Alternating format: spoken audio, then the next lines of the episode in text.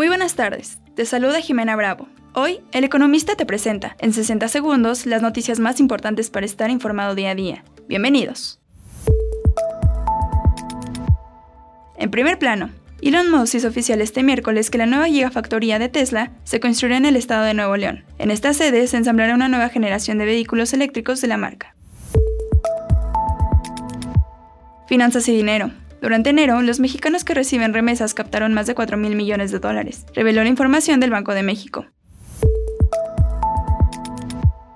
Política y sociedad. El presidente de México, Andrés Manuel López Obrador, dijo que ha conversado con sus homólogos de varios países de América Latina para llevar a cabo un plan conjunto contra la inflación, que comprende la eliminación de aranceles y otras medidas para comerciar alimentos y mercancías. Mantente informado con el economista. No olvides seguirnos para no perderte tus 60 segundos de noticias. Hasta mañana.